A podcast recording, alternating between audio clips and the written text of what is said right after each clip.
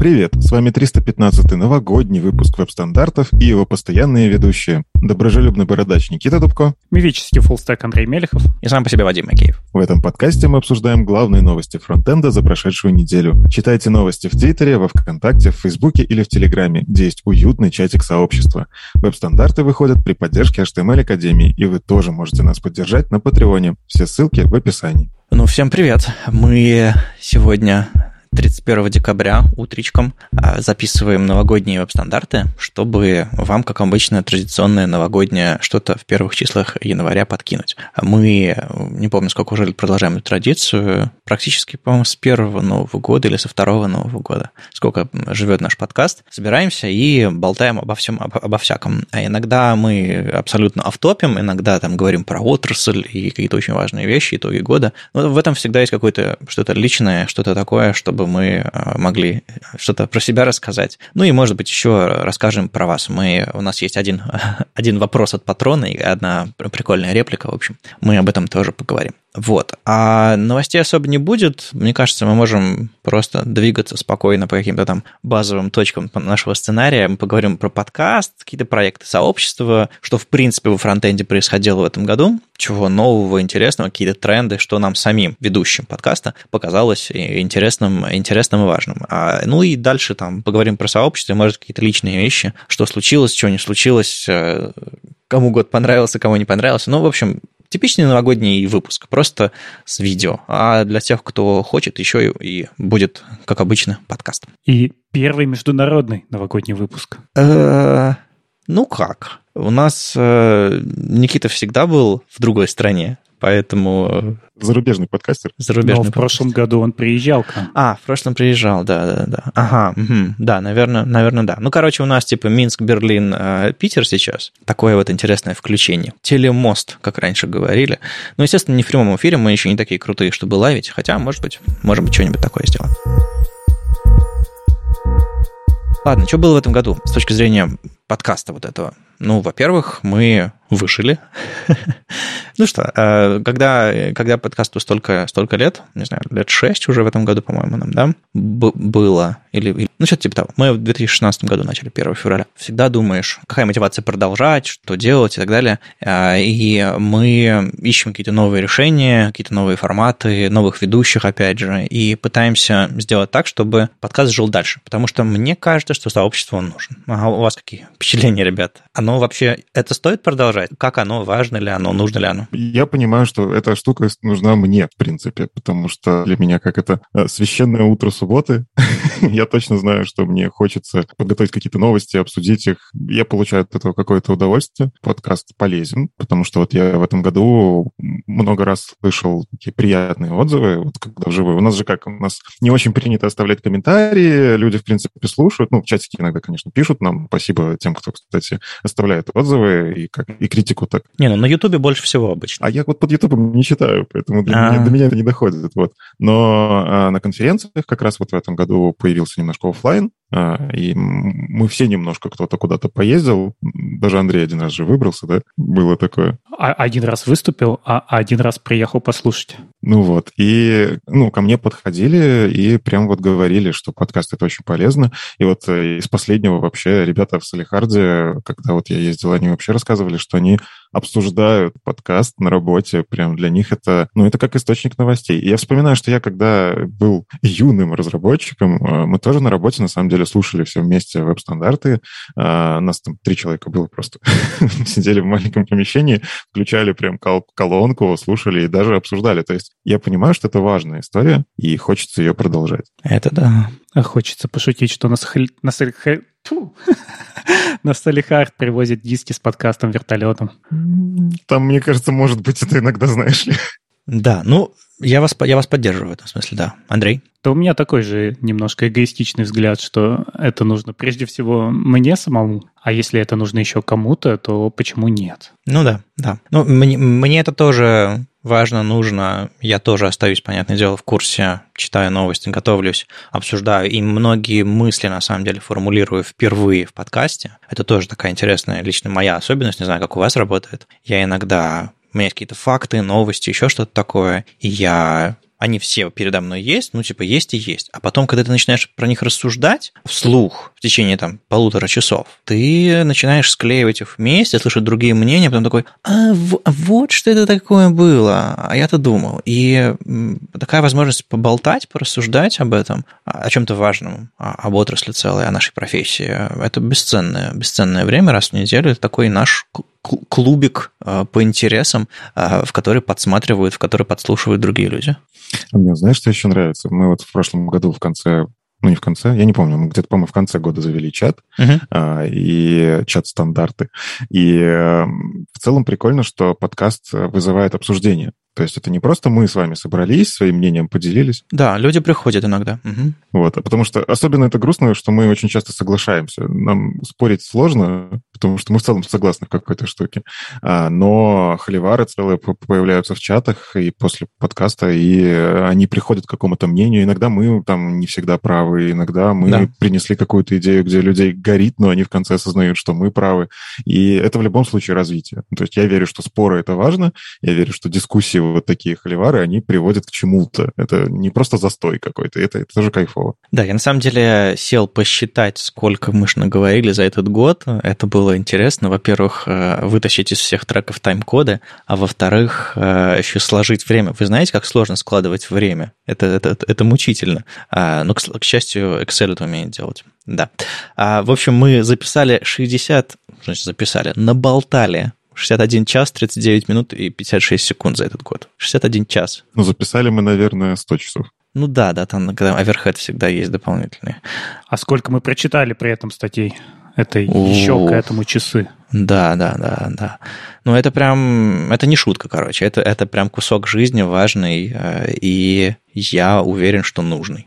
А, ну да, как обычно, 52 эпизода, Кэп, в году сколько недель? Мы раз в неделю выходим. Это, это раньше я, это я раньше отдурил, ездил по конференциям, а, записывал англоязычные всякие подкасты, выпуски точнее, и было у нас больше, чем 52 эпизода в году, но сейчас как-то и конференции нет, и англоязычного тоже перестало у нас появляться. Оф, да, на самом деле у нас в этом году побывало аж 43 гостя, Видите, как я бамбулю всех аналитикой. Прям, прям вообще. Статистика, аналитика. 43 гостя, и некоторые даже по два раза. Вот Саша Алена Батицкая, да, обе, обе два раза бывали. Это наши постоянные гости. У нас есть постоянные ведущие, есть постоянные гости. 43 человека, ну, то есть у нас практически там две трети а, было даже больше. А, мы, мы не сами с собой записывали, то есть мы, мы особо не гостевой подкаст, мы не интервью, мы ничего такое, мы просто новости обсуждаем, но всегда очень интересно посмотреть, как э, на эти новости смотрят другие люди. Мне нравится, что у нас прям плотно всегда какое-то есть расписание по гостям, мы постоянно кого-то зовем,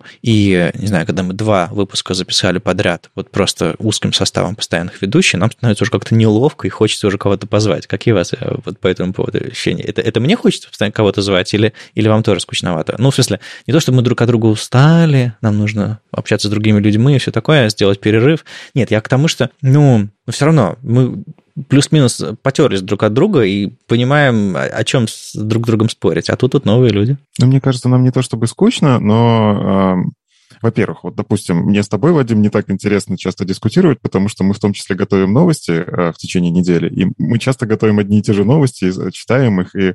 А мне с тобой интересно. Нет, мне с тобой, особенно когда я знаю, что ты будешь бомбить там по CSS-резетам, это прям отдельная история, очень хочется обсудить и... Спровоцировать, а потом обсудить. Но из-за того, что я действительно более-менее представляю твое мнение, да, если что, ну, это не, это не так даже и зрителям, не, зрителям, ну, часто зрителям, кстати, сказать, а, слушателям не то чтобы так интересно. Мы же все-таки в какой-то мере шоу. Ну да. И мне самому как бы, а что холиварить? Ну, типа, я скажу это Вадиму, он скажет «да». Все, вот мы обсудили. А... Не, Вадим никогда не скажет «да», если даже согласен. Кстати, у нас, у нас ведь раньше был э, Леша Симоненко, который а, дичайше любил, и ты на самом деле тоже такое практиковал раньше, а, дичайше любил а, взять какую-то точку зрения, с которой он не согласен, начать ее защищать, просто для того, чтобы поспорить с кем-то. Вот ты тоже раньше, я помню, баловался, потом как-то перестал. Я до сих пор так иногда делаю, просто вы это, может, не замечаете. Ах, а, не, мне тоже очень нравится. Это вот такая позиция Леши интересная очень. Она же развивает, но ну... мне вот кажется, что гостей звать, во-первых, нам интересно звать людей, нам интересно с ними общаться. Это извне какое-то мнение, часто даже с нашим не похоже, и это классный такой способ свою мысль тоже развивать. Во-вторых, ну, у нас инфоповодов много. Ну, то есть э, мы зовем же обычно не просто вот там знакомого хочу притащить в подкаст, вот поэтому так и сделаю. А мы все-таки как-то смотрим, что было там, не знаю, сообщество какое-то возродилось там, или а, статья была интересная, или да. вот вышел фреймворк, в котором человек разбирается. И классно вот при, привести человека, который действительно знает, может, где-то больше, чем мы. Мы же тоже не, как, не, не все знаем. Ну да, я, я замечал, что у нас частенько либо недостаток экспертизы, либо просто какие-то новые мнения, а, либо, ну да, вот просто из первых рук. То есть ребята из JetBrains пришли, про флит рассказали, вот из свеженького, из недавнего. Кто, кто еще лучше расскажет, кто исправит все наши неловкости, ошибки или недопонимания их там, не знаю, целей или а, инструментария, который они используют. Так что это, это самый лучший способ взять первоисточник. На самом деле, ну вот жалко иногда, что маловато русскоязычных э, разработчиков по всему миру, по компаниям. Хотя, если так посмотреть, то и не маловато. Я к чему, что у нас русскоязычные подкасты всегда хочется цеплять первоисточники, но очень часто они по-английски говорят. Вот. Так что тут, конечно, у нас есть большой недостаток в этом смысле с точки зрения первоисточников, потому что их не притащить. Ну, может быть, когда-нибудь мы его исправим. Как же нам повезло, что у нас первоисточник по самому популярному фреймворку русскоговорящий. Да, мы в этом в начале, по-моему, там первый или второй выпуск в этом году с Даном Абрамовым был, а, и он набрал неплохо просмотров. Ну, то есть там раз в два, в три больше, чем, чем наш обычный эпизод. Но никакой прям, прям разорвавшейся бомбы и притока подписчиков особо не было. Просто, ну, мы уже давно, мы и крутых людей и раньше звали. Ну ладно, короче, да, мы за селеп не цепляемся. Мы сами селеп. Нет, а мы, мы хотим делать интересное, полезное и звать людей первоисточников, а, но я на самом деле радуюсь, когда Дэн появляется в разных э, местах по-русски с русскоязычным сообществом, потому что ну, у него взвешенный, хороший взгляд, симпатичный, в принципе, человек, так что тут сказать нечего. А я думаю, может, мы еще как-нибудь позовем, если будут какие-то большие релизы реакта, может, когда 18 выйдет. Надо вытащить его. Ну, 18-й, да. Я думаю, это будет хороший повод позвать. Мы же все-таки новостной подкаст, и поэтому... Совершеннолетие реакта. Нет, это система, когда мы зовем гостей под какое-то событие, а, ну, она классная. Да, да, да. Это прям, это прям идеально, когда, повторюсь, вот первоисточник рассказывает об этом. Так, а что еще интересного у нас произошло? А, состав ведущих. Ну вот в прошлом году Никита поднял лапку. Ну давай, давай, давай. Я хочу спросить вот у Андрея. Вот мы такие с Вадимом немножко CSS HTML. А каково тебе ну вот ты же все время говоришь, что я верстку не трогаю, я вообще бэкэндер, фуллстек вот этот мифический. Как, каково тебе с нами спорить, не спорить? Я верстал в понедельник, по-моему.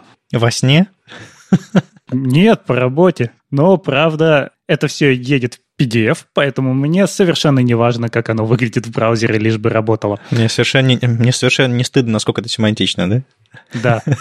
А в целом ну, это же позволяет мне оставаться в контексте. Вот если я совсем уйду в бэк, то в какой-то момент я пойму, насколько я оторвался от фронта, а все-таки я должен оставаться фуллстеком, я должен ревьювить, например, код, и если я его даже не пишу, я должен все равно его понимать. И меня это прямо сильно спасает, вот наши разговоры об HTML, CSS. Знаешь, аналогично. Я бы и про ноду меньше слышал, знал про все эти твои лямбды, ремиксы, next и прочее, с которыми как бы у меня пока опыта нет особого. А тут прям интересно. Наш, не знаю, какое-то количество выпусков про, сфокусированных на ТС у нас в этом году было, не знаю, спиток, наверное, разных. И мы тоже неплохо обсуждали. Это все со всех сторон, со всех сторон ценно. Мне кажется, знаете, у нас ну, как обычно, мы, мы немножко разные, а, а вместе получается какая-то картина сообщества. Возможно, не полная, не, не весь круг мы закрываем, не все там 360 градусов вообще всех направлений, но кажется, довольно неплохо мы стыкуемся, по крайней мере, друг с другом и рассказываем друг другу какие-то вещи. То есть образовательный подкаст для ведущих подкаста.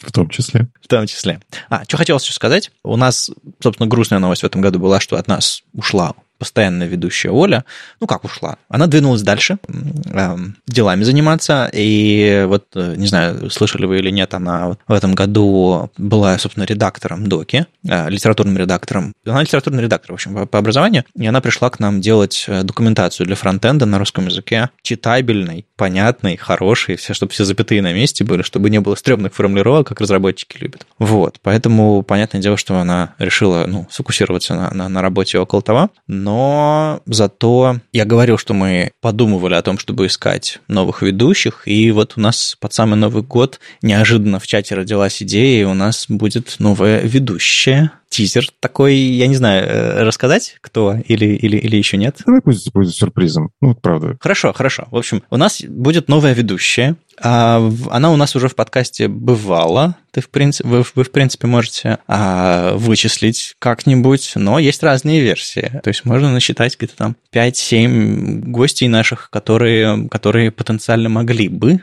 в общем, оставим вас а, в ожидании, пока, собственно, мы ее не позовем в ее первый выпуск. Раз мы на Ютубе, оставляйте в комментариях ваши варианты, кто станет нашей следующей ведущей. И колокольчики. Да, обязательно. Скажем так, что мы отправили ей офер, она его приняла, и посмотрим. Да, еще, еще тестовый период, мы ей не сказали, нет, у нас нет тестового периода. Ты влетаешь сразу и начинаешь постоянно вести. Постоянно ведущий. Угу. Это вот наш подкаст за этот год. А, на самом деле, под конец года еще пришел Леша Смоленко и сказал такой, а давайте записывать видео-выпуски. Постоянно, лайвстримить, видео, видео. Мы такие, это сложно. Не, ну давай так, это ты такой, «А, мне же это потом монтировать. Да, да, да, да. Э, ну, то есть, как сказать, если ты потом, если ты просто уходит в лайв, э, и мне, как бы, я просто монтирую аудио, для меня это не проблема. Но, ну, короче, у нас есть один бодрячок, который хочет делать видео, у нас есть скептик в виде меня, который не хочет слишком много монтировать, и мне кажется, мы найдем что-нибудь такое посередине, и, может быть, что-нибудь будем делать не только раз в год, но ничего не обещаем. Ну вот а когда ты делал в мае, какие твои ощущения? Мы же в мае, когда вот мы как раз Саша Шинкевич были в Петербурге, а, мы собрали прям вот видео-выпуск, ты был за кадром, а Маша еще помогала Никеева, и вот, вот как бы было, по-моему, прикольно, но я видел, что вы немножечко зашивались. Ну, э, что было? Пришла толпа людей, сколько там было человек, 6, 7, и разнесли мою квартиру, построили студию. На кухне была, была это, режиссерская, в основной комнате была, собственно, студия. Все разве, развесили одеяло, расставили какие-то столы, стулья. Из абсолютно стрёмной комнаты сделали хоть какую-то приличную по звуку. Потом все ушли, а я очень долго, как после новогодних, э, новогодней ночи, все это собирал, разбирал, потом долго монтировал. Это было весело, но делать это чаще, чем раз в год не хотелось бы. А плюс э, сейчас этого будет очень сложно делать, ну, просто потому что мы разбросаны еще более более по разным, а, а, по разным странам, за границам и так далее.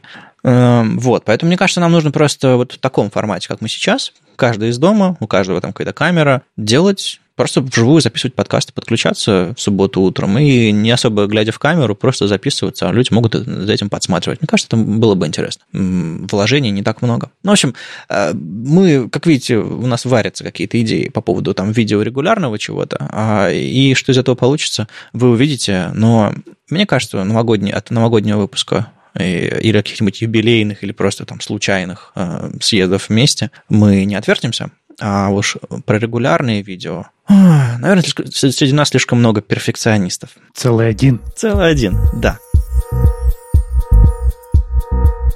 В этом году, кроме подкаста, у сообщества веб-стандарты есть еще разные другие проекты. А на самом деле у нас исторически первый и главный, наверное, проект всего сообщества, который его объединил, была конференция, но конференцию мы закрыли и так и не перезапустили, потому что, а, ну, постоянно надеешься на то, что пандемия закончится, потом она все не заканчивается, не заканчивается, не заканчивается, мир меняется, и да, когда-нибудь может быть. А вот сейчас мы, э, второй большой проект сообщества, собственно, новости. Это когда мы каждый день пишем какие-то новости по будням, и в общем-то, вас информируем, себя информируем, собираем информацию для подкаста таким образом. Это все стало очень большим и важным через годы. На основе этого всего, на самом деле, вырос подкаст. А, и в этом году, как обычно, Никита и я вместе пишем новости. В этом году, мне кажется, Никита, ты больше писал даже, чем я. А, да, да, сильно больше. Как тебе? Как? Мы, мы с тобой договорились, что когда мне нужно, чтобы, чтобы я отдохнул, мы, как это, я пишу просто Вадиму, Вадим подмени меня, пожалуйста. Вадим такой пишет ок, и я вижу, там в течение дня появляются две новости не по таймингам. Ну, У нас да, просто да. как бы есть вот эти слоты 12, 15, 18. Если вы видите другой слот, скорее всего, это как-то редактор спохватился в какой-то момент, вот, попытался это сделать. Но, слушай, я понимаю, что это немножечко утомляет. А, Все-таки ежедневно делать одно и то же, оно как ну, ты устаешь от этого в какой-то момент. Ну, мы написали 720 новостей за этот год. Да. Около того. Я, я считал очень странным образом, через аналитику Твиттера скачал какие-то excel файлы и что-то там крутил-вертел. Э, сложновато посчитать, на самом деле, но тем не менее, э, это очень много. В любом случае, мне все равно это оказалось очень полезно. Я даже целый доклад сделал по мотивам статей, которые мы публикуем. У меня вот есть доклад «Как смотреть в будущее». А, он про будущее спецификации, про фугу API, про то, что появится. И это по большей части то, что мы с вами обсуждаем здесь в подкасте, это то, что мы публикуем новости. И, опять же, я знаю, насколько эта штука полезна. Я знаю, что если нам даже комментариев не написал никто нигде, и там лайков оно всего три штуки набрало, возможно, человек просто ушел читать. Настолько классная статья. То есть это же, ну, как бы не надо делать выводы, что статья не залайканная, значит, все плохо. А я точно знаю, в живом от общения мне многие говорили, что эти новости безумно полезны, они прям влияют на целые проекты какие-то, люди просто такие читают эту статью и такие, блин, это решение, которое мы искали там uh-huh. месяцами. И вот э, ребята опубликовали, потом еще в подкасте обсудили. А, ну, то есть вот это такая вот история мотивирующая, она все-таки есть. Но да, это когда ты делаешь это ежедневно, как бы хочется, может, где-то помощи, может, где-то попросить иногда, чтобы кто-то, чтобы просто в отпуск в этом уйти иногда. Не, на самом деле у нас сейчас ведь варится парочка новых людей, которые мы хотим подключить к написанию новостей, и э, уже позвали, я не знаю, что из этого выгорит, потому что э, на самом деле к нам раньше приходили люди, которые пытались для нас писать новости, э, и, ну, как видите, все, кроме там Никиты Камэ, которому я однажды предложил помочь подключиться, отвалились, потому что, ну, когда ты пишешь что-то, а потом это переписывают, а, когда ты пишешь а, и снова, и снова, и снова тебя просят написать что-то, ну, то есть ожидают от тебя. Это действительно давление, это какой-то навык, его нужно качать. Это, ну как, это не всем удается. Но, может быть, у нас получится позвать новых авторов. Это как минимум расширит э, область э, тем, которые мы рассматриваем. На самом деле, когда появляется какой-нибудь, не знаю, релиз ноды или еще какой-нибудь, какой-нибудь там проект, у нас есть чатик, куда мы сбрасываем отдельно закрытый, куда мы сбрасываем черновики новостей, ну, то есть не просто черновики, а там ссылки сбрасываем, по сути. И из этого чатика уже выкапываем потом что-то для чтобы написать. Я иногда приношу вот э, Андрею и говорю, Андрей, слушай, а сформулируй так, чтобы не облажаться, пожалуйста, новость. И иногда закидывает. Так еще надо написать так, чтобы оно влезло в Твиттер. Ой, да. Ну, ну скажем так, э, этот навык у меня прокачался за все эти годы. Это я делать умею. А вот э, я уже об этом даже не думаю. Я, мне кажется, мысли все мои влазят в, в лимиты Твиттера, включая ссылки. Так а если там просто много всего классного, то непонятно, как выбрать из этого то, что влезет, а, а что придется да, отстрелить. Да, да. Ну, как скажем, э, мы стараемся писать все в лимитах Твиттера, даже в местах, где можно писать больше, чтобы это не превращалось в лонгрид, а оставалось новостями. Ну, не знаю, мне кажется, у меня в этом смысле навык есть, а вот закинуть какую-то сырую штуку хотя бы, а, это тоже помощь, поэтому, может быть, новые, собственно, наши э, редакторы новостей э, могут с этого начать. А картинка делать тоже отдельно, отдельный навык. Ну, в общем, мы, как, как вы понимаете, очень хотели бы видеть новых редакторов новостей, потому что это важно всем. Это крутой навык для самого редактора, на мой взгляд. Не то чтобы мы открываем сейчас, не знаю, прием заявок и все такое, но мы точно позвали парочку людей. Вот Никита нашел э, помощников каких-то, и, может быть, у нас станет э, более регулярные новости, без дырок. Совсем дырок дней у нас не бывает, но тем не менее. Может быть, иногда там одна новость, две новости. Раньше, раньше я, по-моему, 8 новостей публиковал или 5 новостей публиковал в день, что-то такое. Был, было время. А, но тогда у меня всяких сайт-проектов было меньше. Раньше и другие похожие проекты были более живыми. Я вот, честно, пошел сейчас посмотреть, и действительно как-то везде, э, может быть, просто устали люди за, за эти ужасные два года и подсбавили темп. Все устают на самом деле, и вот мы сейчас тоже говорим, что типа это утомляет, это сложно, э, это не наша работа ни в коем мере, это мы и себе пользу приносим, и для подкаста собираем какие-то вещи. Понятное дело, чувствуем, что для сообщества это тоже важно, нужно. Но посмотрим, что с этим получится. Как видите, все-таки год прошел не зря, 720 новостей, и это много, и я думаю, мы будем искать способы не сбавлять темпы и а, радовать вас новостями и самим находить поводы прочитать статью, хотя бы проглядеть, понять и написать об этом что-нибудь короткое, интересное. Опять же, с картинкой хорошей. Так а вот Просто постоянно я слышу, когда какой-то факт упоминаешь, что люди говорят, а как можно за всем этим следить? Как можно запомнить, что вот эта версия, она уже задеприкейчена, что здесь там уже на 5 версий выше, и вот этот инструмент не используется, тату вышло 10 новых. Вот для вас надо всего лишь слушать полтора часа в неделю подкасты и ну, читать да. новости. Да. Для нас это, конечно, намного больше. Ну, мы, у нас тоже есть свои навыки, свои источники и как бы способы это все делать. Э, понятное дело, что это не просто, но мне кажется, мы качество у нас, в принципе, нормальное. Ну, так а про пользу же еще. А, я вот просто понял, что хочу прокачивать английский и предложил Вадиму, давай вести твиттер еще и на английском. Это все сделало немножко сложнее. Ну, и интереснее. Мне, по крайней мере, как мы вот с Вадимом как раз недавно обсуждали в, так, в переписке, что у Вадима подход Russian first, у меня English first. То есть я сначала пишу новость для английского твиттера, а потом перевожу это на русский. В целом получается. Картинки обычно одни и те же, кстати, это очень удобно. Иногда они отличаются. Да, да, да. Но мы как делаем? Если статья на русском языке или про реалии русскоязычного сообщества мы, естественно, публикуем, но ее дубль в англоязычный твиттер не идет. А если это оригинальная статья англоязычная или перевод этой статьи есть. Мы пишем две версии, и еще и тегаем авторов. А, и там как бы Твиттер фантастически успешный, там 150 подписчиков или что-то типа того, или 190 уже. А, причем большинство из них русскоязычные тоже. Неважно. Главное, что мы сами получаем удовольствие от этого процесса. Да, и это чуть-чуть усложнило написание, но да, Никита, согласен с тобой, это стало интереснее. Плюс, э, мне кажется, у нас есть хороший шанс через несколько лет стать важным источником новостей для фронтенда и для, для англоязычного сообщества, ну, конечно, над этим нужно поработать. И, собственно, вот редакторов, которые мы позвали, надеюсь, э, кто-то из них тоже будет нам помогать писать по-английски. Так ведь с этого года у нас есть представительство в Берлине? Офис? Окей, у нас есть офисы в трех, трех странах будем так говорить. Тебе нужна табличка часы приема по веб-стандартам. О, да, да, офис hours какие-то. Да, кроме новостей у нас есть еще сайт. Сайт особой любви не видел с точки зрения разработки, фич и так далее. А вот там появился подкаст, по-моему, в прошлом году еще раздел, и это, конечно, здорово, что мы можем не использовать медиум, а ссылаться на наш собственный сайт, где все это очень классно генерируется. Алексею Бузмакову еще раз, еще раз привет за то, что он все это сделал, а это было очень круто. Вот, а за этот год мы опубликовали на сайте 26 статей, если подписаны там по RSS или в соцсетях где-нибудь на нас, э, на наши новости, мы, естественно, об этом всем рассказываем. Там были и переводы, авторские статьи, и на самом деле там парочка зависла под конец э, года. Ну, то есть вот осенью приносили новые статьи перевода, но понятное дело, что это, скажем так, публикация статьи – это танго, партнеры не должны тормозить, поэтому иногда мы тормозим, иногда люди, которые нам приносят, тормозят, и, но можем дожать, поэтому если вы нас слышите, кто нам принес статьи, приходите дожимать, пингуйте нас, мы будем пинговать вас, и я думаю, можем в начале года еще парочку статей новых выпустить. А, а, а процесс простой, приносите Markdown файл, кладете его в нужную папочку и погнали, мы уже дальше все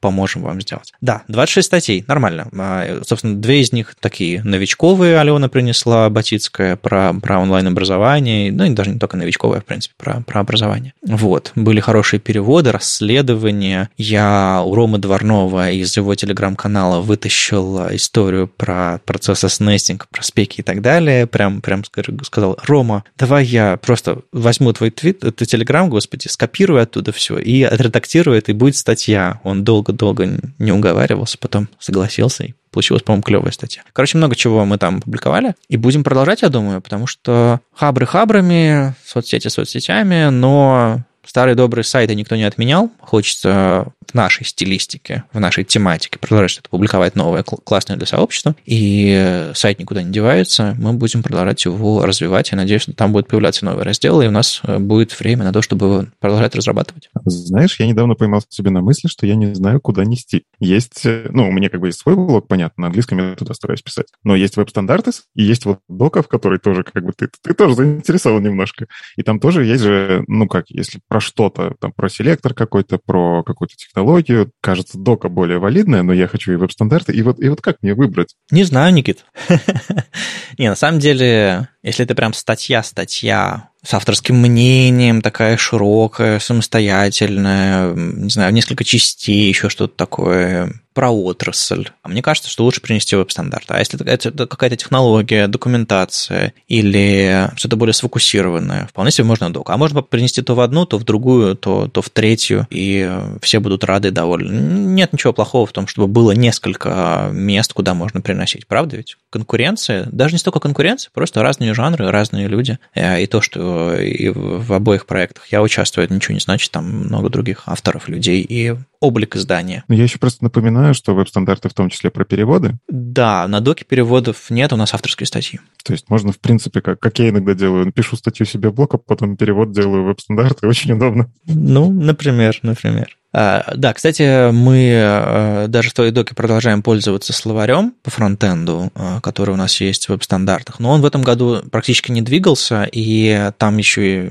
там какое-то количество ищу скопилось, и на самом деле терминов у нас довольно много есть, поэтому если у вас есть какие-то, не знаю, навыки и интересы, приходите к нам в словарь, мы ссылку дадим под этим видео и вообще в шоу-ноутах подкаста, чтобы двигать его дальше. Мне кажется, это полезная штука для переводных статей, просто для, для нас, чтобы говорить на одном и том же языке или фиксировать то, как меняется, как мы говорим а, о фронтенде, как мы об этом пишем. Так что заходите, если у вас есть какие-то амбиции, интересы и все такое. Были люди, были попытки мейнтейнеров разных подключать, но как-то как вот. А, а еще, ну что у нас из проектов есть? У нас есть еще календарь событий. По понятным причинам он тоже никуда особо не двигался, но люди приносили много онлайна. У нас в этом году было 63 события в календаре. А многие из них переносились по 10 раз, многие из них были, повторюсь, онлайновыми, но были офлайновые, так что календарь живет, он особого мейнтейнерства, мейнтейнерства, наверное, не требует, но, опять же, там всегда есть э,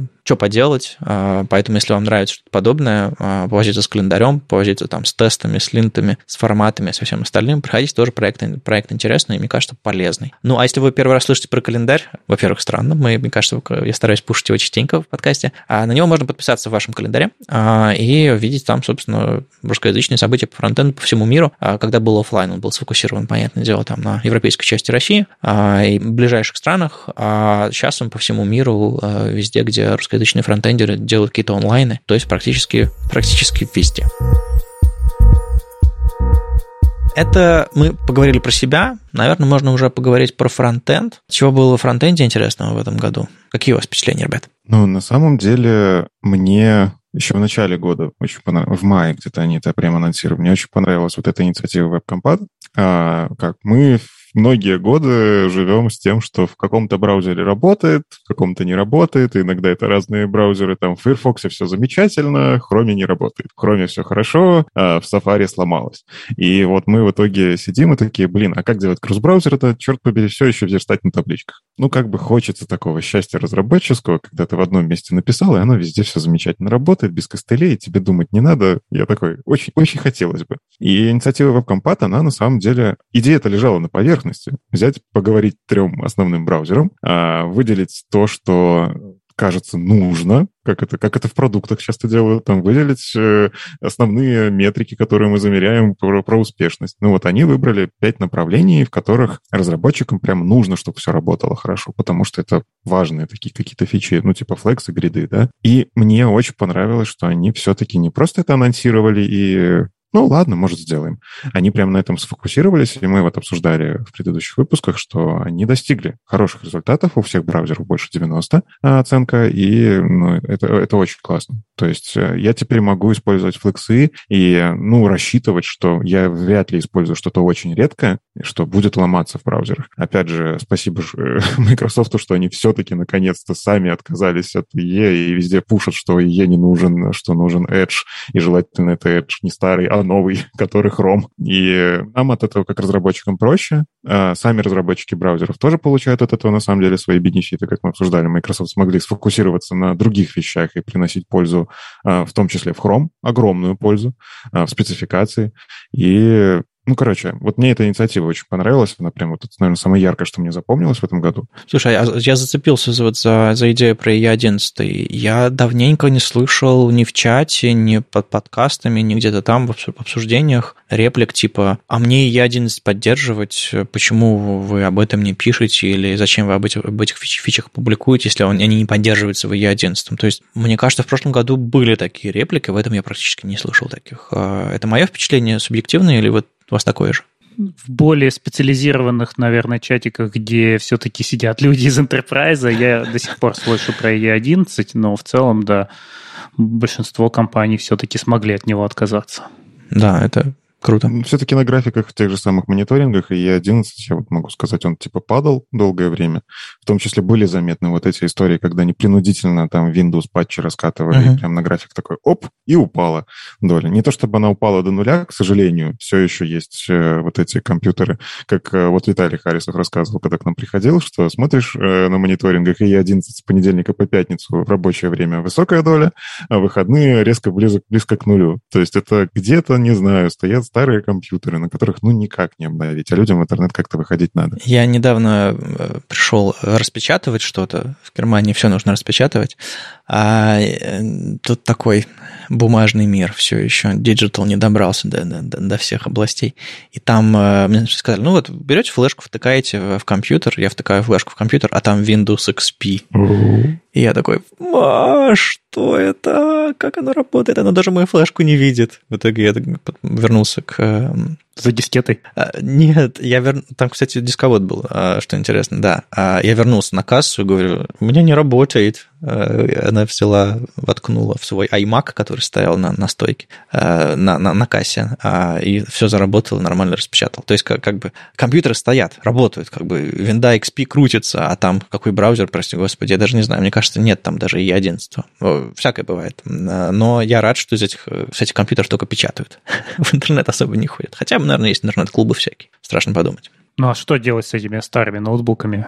Не экологично выбрасывать. Компьютерами. Э, не знаю, ставить э, Linux, отдавать, не знаю, в детские сады. Что-нибудь такое, не знаю, в музей, в музей надо все Но это. они же еще дети. Они же еще дети. Э, ладно, веб-компат был крутой. А что еще было? Классно в этом году новые, новые фичи внедряли. Ну, то есть мы уже как-то говорили об этом, просто семимильными шагами или на, на, на всех оборотах э, со свистком, с паром движется локомотив новых фич CSS. Вот этот э, Брэм э, Ван Дам написал пост про CSS 2022. Он перечислил там, не знаю, 5-6 штук, которые прям переворачивают все с ног на голову, и они не просто в фантазиях, типа э, фантазиях фантазай, а они внедряются они уже за флагами, а не просто спека написалась, они уже ну, по пути к нам. Это, конечно, фантастика просто. Ну, давай так, вот ты говоришь переворачиваться ног на голову, объективно можно понять, что это все будет в слоу-моушене. Ну, то есть сначала стоим на коленках, потом там немножко это на локоточек переминаемся, но сразу все это внедрить, к сожалению. С одной стороны, вот я понимаю, многие вещи очень хотелось бы, с другой стороны, вот как мы говорим, поддержка и 11 ушла, вроде бы не надо, но те же самые Firefox, они мгновенно обновляются. И мобильные браузеры, к сожалению, часто... Вот сейчас самый большой запрет — это мобильные браузеры. У тебя часто Э, пользователь может просто взять и выключить почему-то обновление системы. Ну вот не хочет он обновлять, все. Или у него просто не позволяет мощность устройства. И таких э, очень много. Э, устройств, и в итоге мы такие говорим, о, классно, у нас э, там слои подвезли, мы можем контейнер queries, вот это все замечательно. Ну, кстати, контейнер queries на мобилках, мне кажется, вообще сложнее всего потом будет, ну, потому что нужно, чтобы iOS обновился, да, нужно, чтобы у тебя Android обновился, прям вот, и там Chrome мог это потянуть.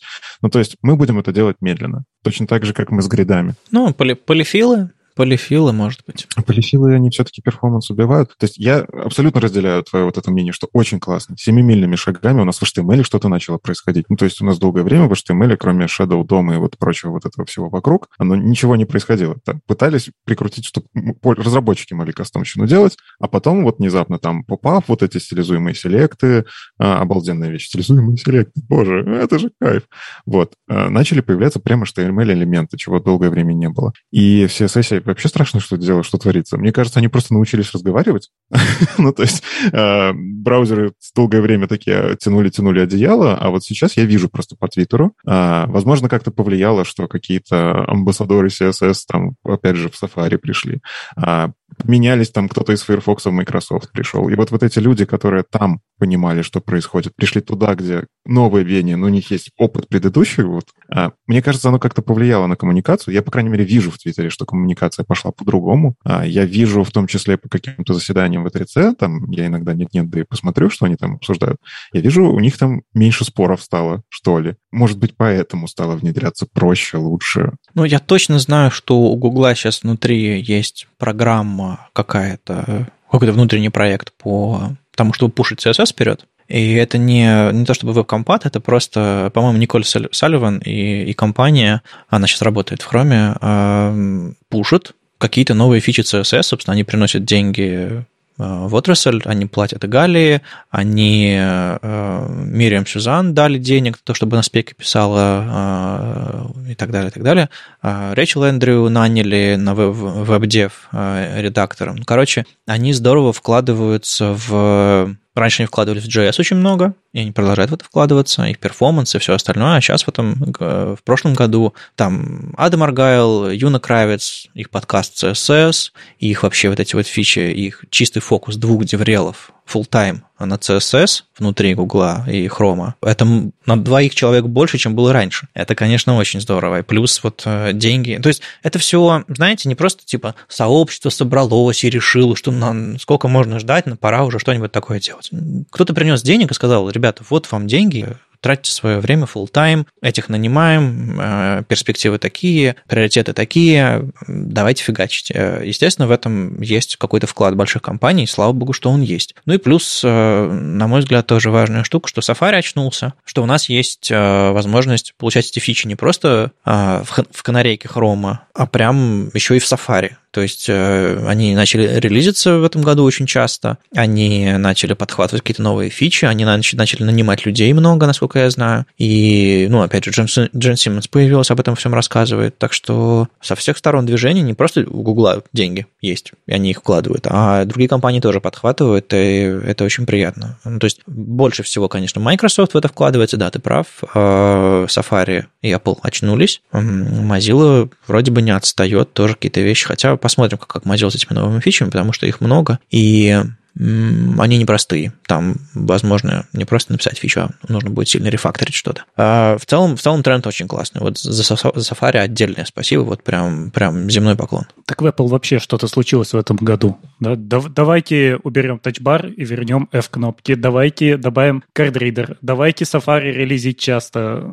Давайте делать все, что люди просили годами. Ну, кстати, знаете, мне кажется, качественный скачок, вот конкретно, если вернуться к технологиям, случился от понимания, что у нас устройство устройства тоже качественно стали лучше. Ну, то есть, условно, 10 лет назад э, контейнер query сделать было невозможно по тем причинам, что устройства бы просто тормозили от контейнер queries при ресайзе очень сильно. Или взять те же самые parent-селекторы. На мой взгляд, это неправильное мнение. Короче, дело не только в перформансе устройств, а, возможно, даже совсем не в перформансе устройств. А, насколько я знаю, ну ладно, 10 лет назад, наверное, никто бы не справился с современным сайтом, но 5 лет назад у нас не было контейнер queries. И, не знаю, 3 года назад тоже не было, хотя устройства были плюс-минус тех же самых мощностей. Дело в том, что проблемы занялись. То есть просто начали этим заниматься. То есть кто-то взял и написал там, не знаю, первые прототипы, ребята из Галии много чего делали, ребята из Гугла тоже много чего делали, э, рефакторили э, движки, э, думали, что нам нужно, и ну, нашли решение задачи, которую, которую не было решения. Дело не только в железе. То есть я слышал несколько мнений в Твиттере, что типа, ну, раньше мы просто не могли этого делать, потому что железки были быстро, а сейчас просто бросили тот код, который, не знаю, мы можем себе позволить, не знаю, бесконечный цикл сегодня. Нет, конечно, не можем позволить. Он на то и бесконечный, что мы не можем ему позволить. Просто они сказали, типа, вот в этом месте он прекращается. Вот такие есть ограничения. Вот такие вот есть вот этот контейнмент и прочие, прочие, прочие дела. То есть этим занялись очень издалека, что самое интересное. Спека containment, селектор has, а потом контейнер queries. Вы думаете, абсолютно разные вещи. Нет, это одно и то же с точки зрения браузерных внутренностей. Но знаешь, все-таки, если посмотреть вот там те же статьи лет 10 назад фантазии, что будет впереди, ну, тоже вот, кстати, я такие статьи пару раз находил, мне было прикольно посмотреть, как это ретроспективно, а что там говорили о будущем. Вот мы живем сейчас в будущем, а случилось ли? И я замечал, что, во-первых, железо все-таки упоминали, и было такое мнение, раз невозможно, то и не надо туда смотреть. И, возможно, просто вот как раз пару лет назад произошел вот этот скачок, что, а может, и не так уж и невозможно. Ну, то есть тот же самый Edge очень долго держался зачем-то за движок IE,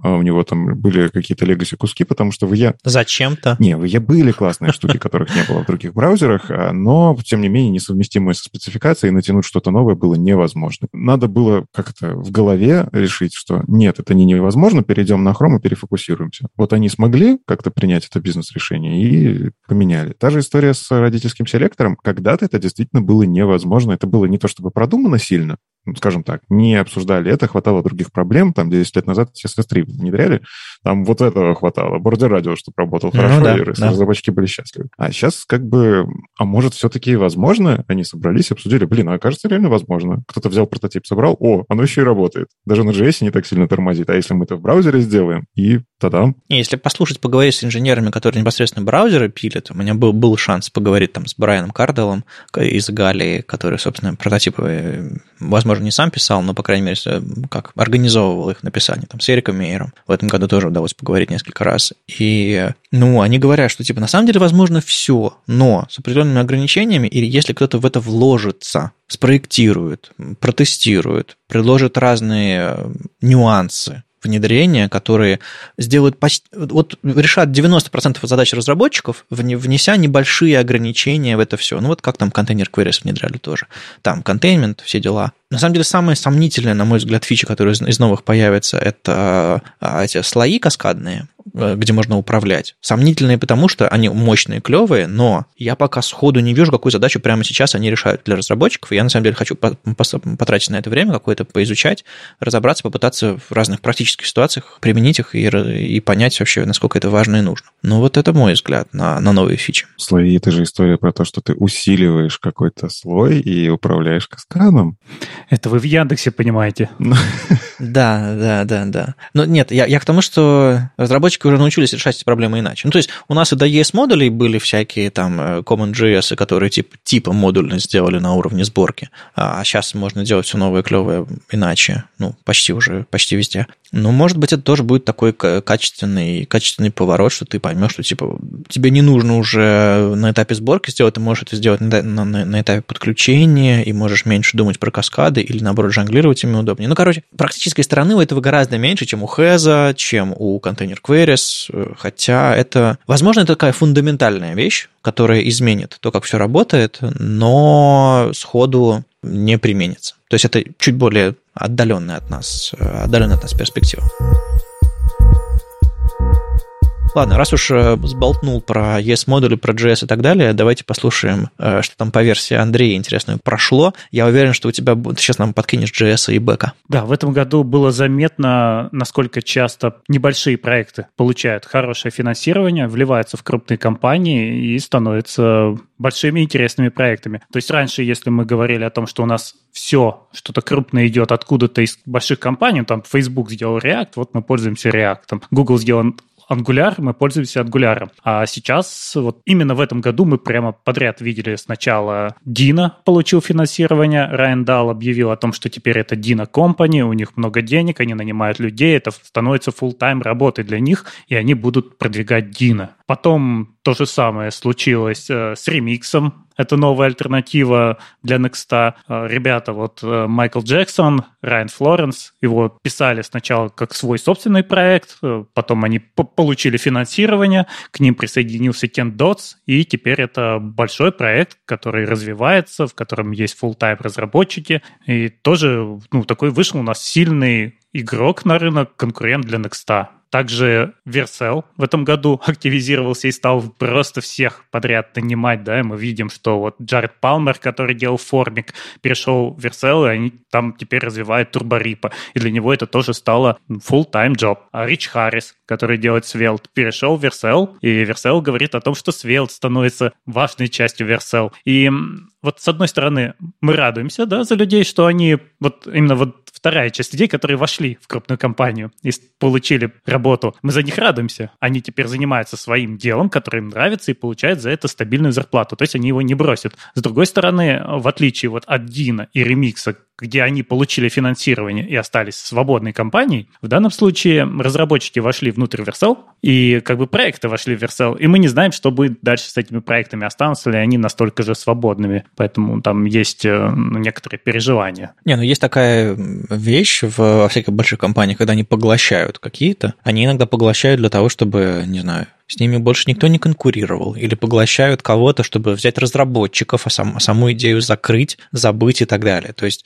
я бы не сказал, что все сплошное счастье и стопроцентный успех. Ну вот пока это выглядит как успех, потому что когда мы смотрим с ними интервью, вот что самое классное, что делает Vercel, это вот как раз Ли Робинсон этим занимается, они делают интервью с людьми, которые вошли в компанию со своими проектами, и эти люди рассказывают об этих проектах, об их важности, зачем это все влилось в Vercel, как это важно, как это классно. Ну, то есть ты видишь, что человек не растворился внутри компании, не потерялся, а он продолжает заниматься этим же проектом. И он говорит, теперь моя full-time job – это работать вот над этим проектом. Я не просто с ним заехал в компанию и начну заниматься чем-то другим. Не, ну это круто. Э, Еще вопрос, откуда у них деньги и что у них за эти деньги попросят, тоже интересно и важно. Слушай, на самом деле, я кажется, мне, мне лично кажется, что это очень хороший стимул, деньги – это очень хороший стимул, чтобы люди в том числе не выгорали на своим хобби. Не-не-не, это тебе дают деньги, а потом деньги обратно бросят. И это хороший повод для выгорания, когда ты понимаешь, что тебе нужно возвращать эти деньги, делать какую-то фигню, которую тебе неинтересно делать. Ух.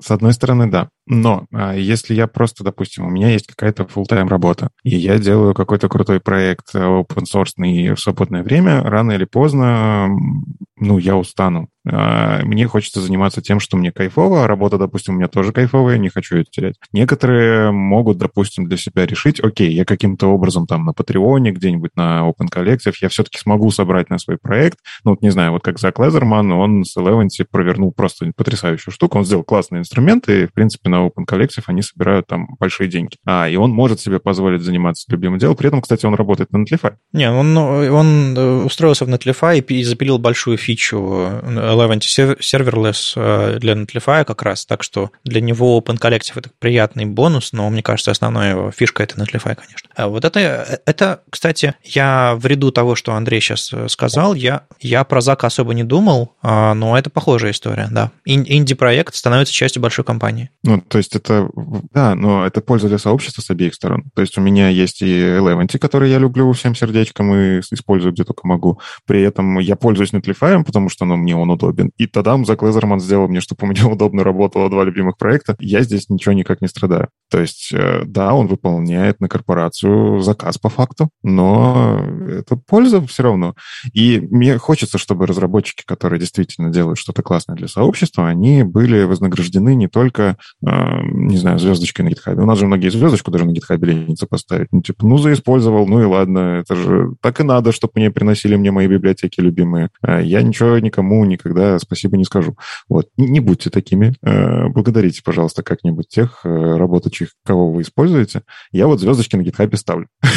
Потому что я считаю, что если это может хоть так помочь, хоть в тренды GitHub выбиться, то пускай. Ну, а для кого-то это может стать просто мотивацией писать open source, что это не просто такая штука, которую ты вечером после работы пишешь на остатки сил, и в итоге в какой-то момент ты ее бросишь, а вот мы видим, что вот в этом году очень много open source перешло в достаточно такой небольшой бизнес, который приносит людям деньги, и в итоге позволяет уйти с основной работы на то, что тебе нравится, и эти штуки делать да, за, за, за хорошие деньги. Ну, например, какие у нас есть хорошие примеры подобного рода? Для меня на слуху долгое время уже а, Reveal.js, а, и который превратился в slides.com, который, собственно, стал full-таймом для автора. По сути, движок презентации в браузере, для которого сделали интерфейс. Это был, это был яркий пример, хороший. Так мы же перечислили. Ну как, это не совсем, знаешь, твой маленький свечной заводик. Это ты, ты скорее э, стал частью большой компании, а что будет дальше с тобой, решаешь не ты особо. Но ты уходишь в другую большую компанию со своим open source проектом, и тебе платят зарплату за то, что ты продолжаешь им заниматься, а не занимаешься тем, чем ты занимался в предыдущей компании, э, ну, для них пиля какой-то их проект. Не, ну в, этой, в этом смысле да, но я просто, наверное, по-другому немножко тебя услышал, когда ты сказал, что типа это прям люди берут и самостоятельно сами себе руководители а, делают какие-то проекты. Ну, Райан дал. Ну, да, наверное, наверное, наверное, да. А это, это ближе всего к этому. Но опять же, он не просто продает услуги свои, а он поднял инвестиции и уже кому-то сильно должен.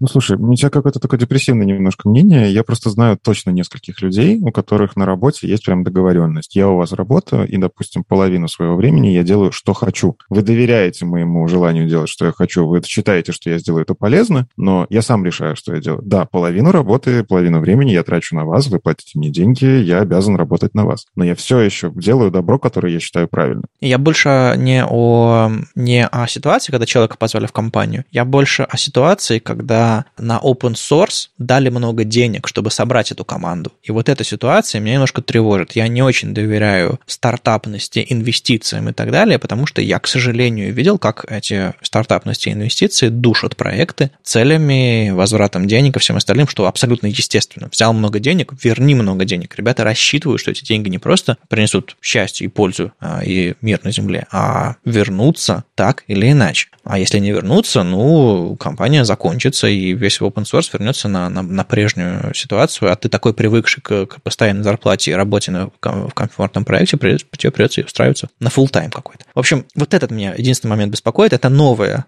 на мой взгляд, возможно, не новая, но я вижу ее такой схемы для open source около фронтендерского, и мне чуть-чуть тревожно. Главное, чтобы лицензию не меняли. Это да, но, как вы знаете, если из проекта с хорошей лицензией уходит мейнтейнер, он может и не выжить. Визионеры, все дела, то есть, как бы, ну, тут такое.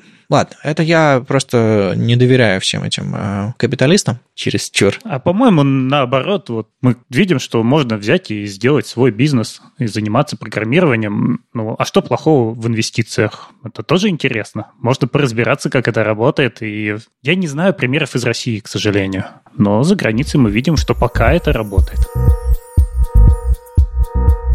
Давайте от коммерческой темы отойдем и вернемся к фронтенду, который в этом году, опять же, ну, наверное, это тенденция с прошлого года, мы видим, как он возвращается на бэк. То есть вот у нас мы какой-то момент сильно разделились, вот там есть бэкэндеры, которые делают API, а вот здесь мы делаем фронтенд. Но вот в том году еще у нас вышел Hotwire, это бывший турболинк, да, конечно, ну, это специфично, потому что это Rails, и мне кажется, у нас не так много слушателей, которые работают с Rails, но уже там показали ребята, что можно очень многое вернуть на бэк и отдавать фронтенду обычный HTML, который быстро рендерится в браузере. И вот э, весь год тоже очень много про это говорили. И то, что у нас React 18 позволяет делать серверные компоненты, значит, надо понимать, как они там на сервере работают. И все это вливается в Next, и Next также показывает какие-то лямбдочки, которые тоже позволяют что-то сделать на сервере пораньше, чем оно долетит в браузер.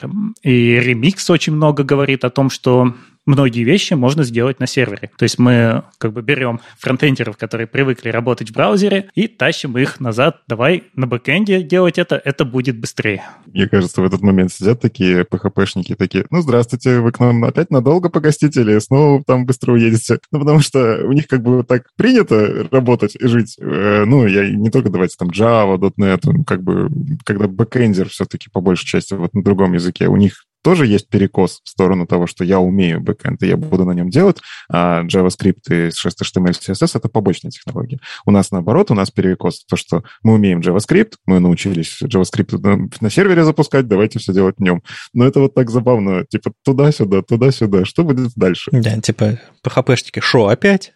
Да. Ну, PHP, да, хороший пример, потому что React, он сам по себе вот имеет корни там далеко в PHP. Ну, мы знаем, что Facebook работает на своем таком форке PHP, оттуда все это и вышло. И часто, да, код, который мы видим, те, кто писали на PHP, то, что мы видим, то, что пишется в React на JSX, мы такие, так это же опять PHP. А когда нам показывают, как это на сервере работает, когда она берет из базы данных и сразу в версточку засовывается, мы такие, блин, это PHP. Ну да, да, но все-таки когда я был PHP-разработчиком, мы как-то вот меньше погружались во фронтенд. И здесь идея такая же. Да, мы продолжаем писать фронтенд, перенеся его на бэк, но это остается фронтендом. И мы не настолько глубоко должны погружаться в бэк. Ну, потому что все-таки есть специализация. И перевезя это на бэк, ты продолжаешь это делать примерно так же, как ты делал это в браузере. И технологии те же самые. То есть мы не пытаемся из PHP собрать там что-то, чтобы оно завелось в браузере. Нет, мы берем браузерные технологии, это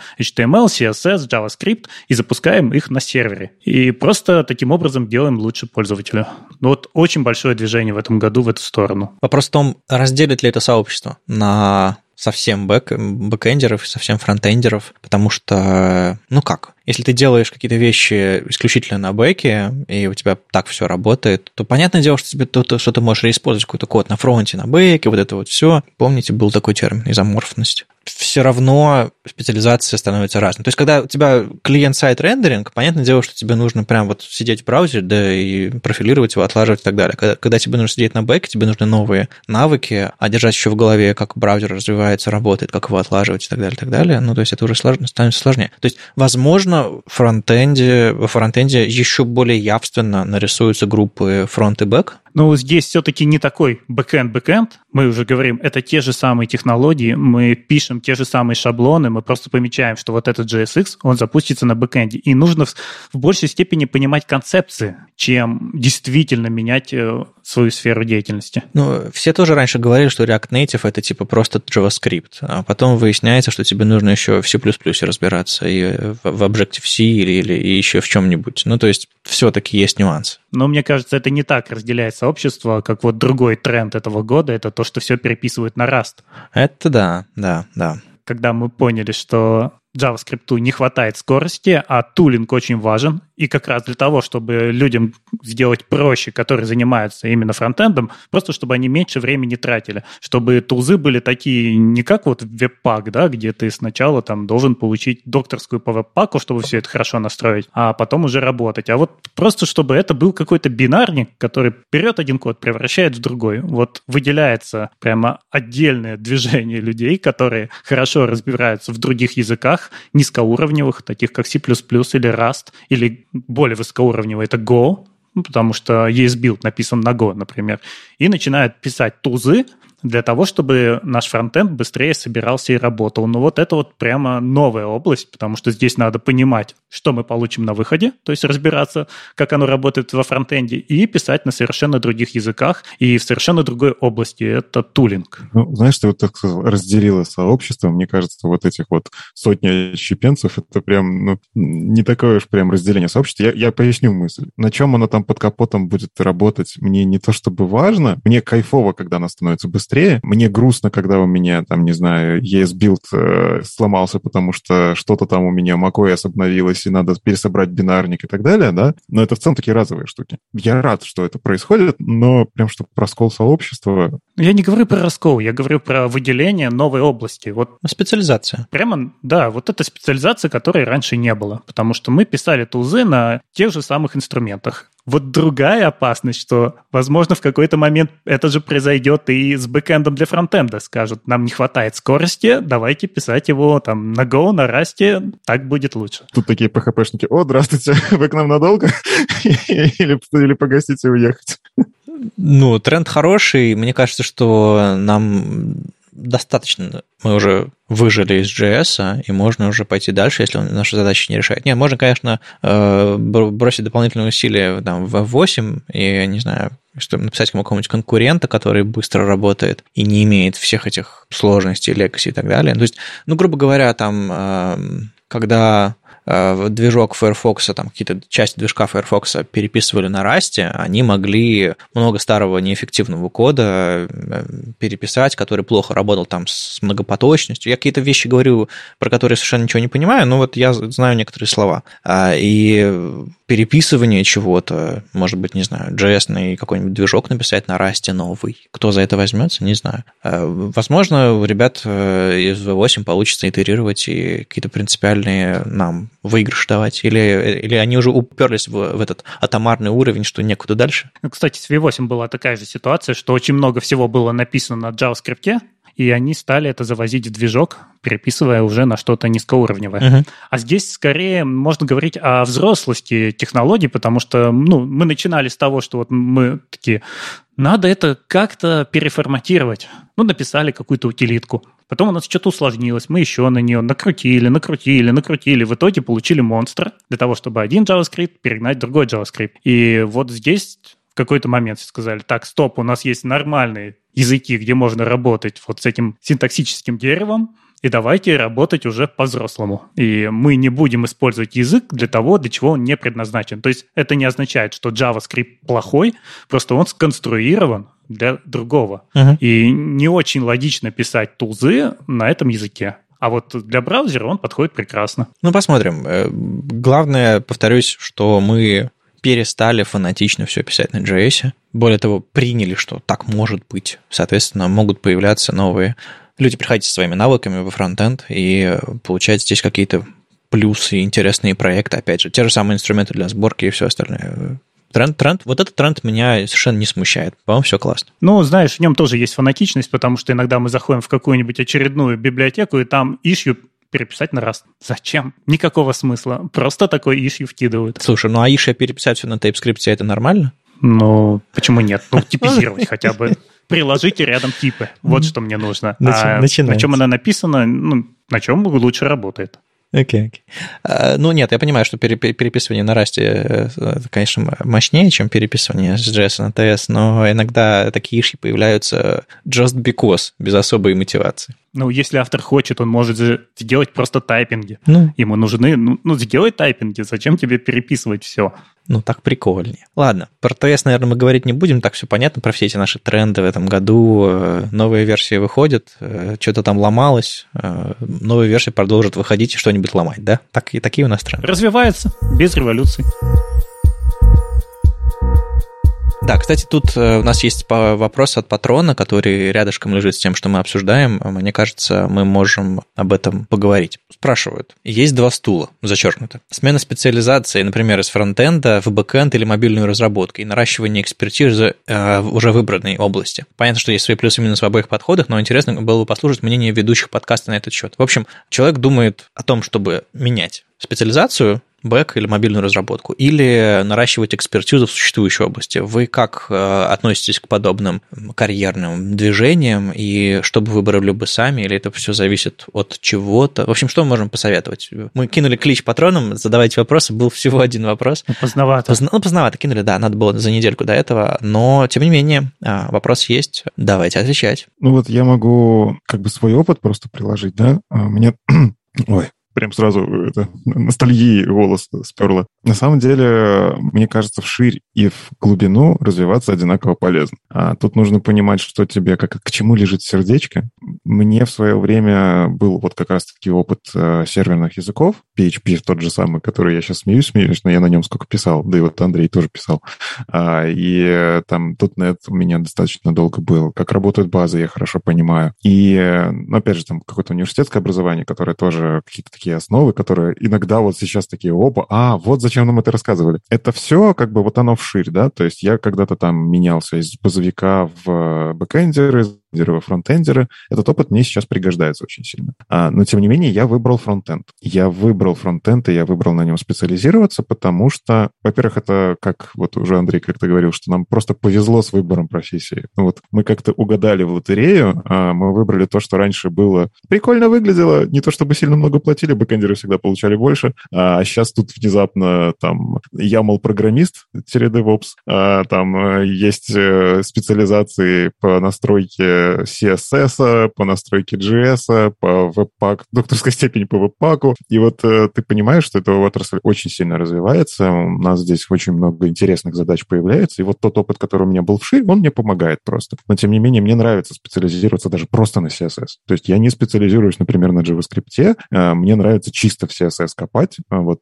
там бесчисленное количество вещей появляется каждую неделю, посмотреть фичерные вики спекс, как они обновляются, просто с ума сойти можно. И я понимаю, что я могу себя продавать как специалист, в том числе, потому что я при помощи CSS могу сделать за три строчки некоторые вещи, которые JavaScript-разработчики будут делать неделю и двумя библиотеками. Uh-huh. Ну, типа, к сожалению, у некоторых не хватает вот этих базовых знаний, а я могу быстро решить бизнес-задачу. К сожалению, сейчас на рынке не хватает качественных верстальщиков. Вот я точно могу сказать, пособеседовав много людей, качественных верстальщиков не хватает. При этом все говорят, что HTML, CSS это слишком легко. Так выучите, вы будете незаменимыми специалистами. Да, это легче, чем JavaScript. Я вот здесь прям признаю, а HTML, CSS действительно легче, чем JavaScript со всеми его фреймворками и так далее, потому что, ну, есть такая особенность. Но почему-то на эту легкость не обращают внимания, не используют это правильно, и внезапно на рынке можно поднять себе стоимость. Ну, вот мой опыт такой. Ну, я бы сказал, а зачем, какая цель? Потому что если с точки зрения зарплаты, то везде сейчас платят хорошо.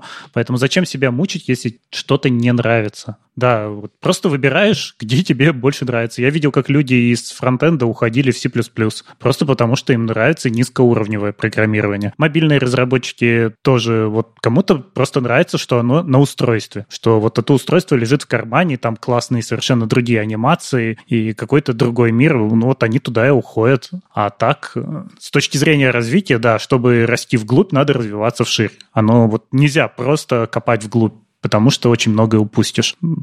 Какой здесь совет-то? Ну, сначала выбрать направление, которое нравится, где вот ты на работу идешь и не думаешь, блин, сегодня понедельник, значит, до пятницы еще пять дней. Таков а, путь.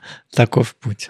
Да. А потом смотреть вокруг. А я бы так сказал. Если вы выбираете между интересом и деньгами и можете позволить себе выбрать интерес прямо сейчас, выбирайте интерес. Деньги вас догонят, мне кажется, современно IT может, можно себе а, гарантировать такое. Если вы выбираете просто деньги и новую отрасль, или просто там сигаете с головой, не, не задумываясь о том, интересно вам, не интересно, перспективно это, не перспективно, я бы вот не, рисковые штуки не делал. Типа попробовать одно, другое, третье, пощупать, попробовать сделать какое-то нативное приложение, что-нибудь на бэке сделать, что-нибудь на фронте сделать, если вы уже, ну, допустим, да, из, из фронтенда, про фронтенд знаете. Пощупать, понять. Ну, никто не мешает сделать research рынка и понять, какие там зарплаты и все остальное, но тем не менее, что понравилось, инструменты, люди, сообщество, просто workflow или типы задач, которые придется решать. Вот за это и нужно браться. Интерес э, позволит вам дольше там существовать,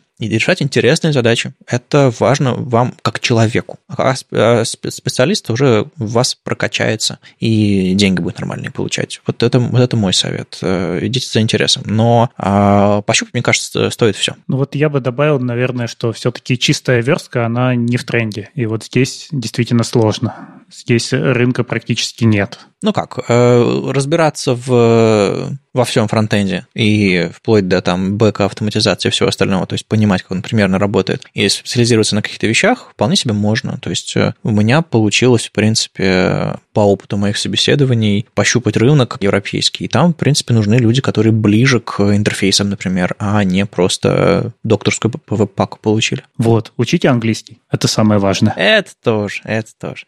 Ну ладно, вопрос был не об этом. Надеюсь, на него ответили. Спасибо, что поддерживаете нас. Наш патрон и все остальные тоже. Надеюсь, у нас будет еще повода поотвечать на вопросы наших патронов как-нибудь. Может быть, что-нибудь отдельное запишем, может быть, в следующем видео выпуске. Потому что спасибо-то говорить надо. Ребята хорошие, поддерживает нас. У нас уже под конец года сейчас 167 патронов, все зайчики, а все нам помогают. Вот мы позволяем себе, не знаю, платить за всякое, а, технику покупать, еще что-то такое, и, в общем-то, поддерживать этот подкаст дальше. И копить деньги для того, чтобы какие-то проекты сообщества делать в дальнейшем. Так что спасибо вам огромное всем. Да, кстати, про патронов тоже маленькая реплика, что мы начали где-то в летом постить э, бэкстейджи. То есть вот мы сейчас стоим такие, сидим, у себя дома. Рядом сценарий открытый, и вот я делаю скриншот всего этого, закидываю на Patreon буквально сразу после, после записи, и люди там за день, за два узнают примерный наш набор тем, примерный состав ведущих, гостей и так далее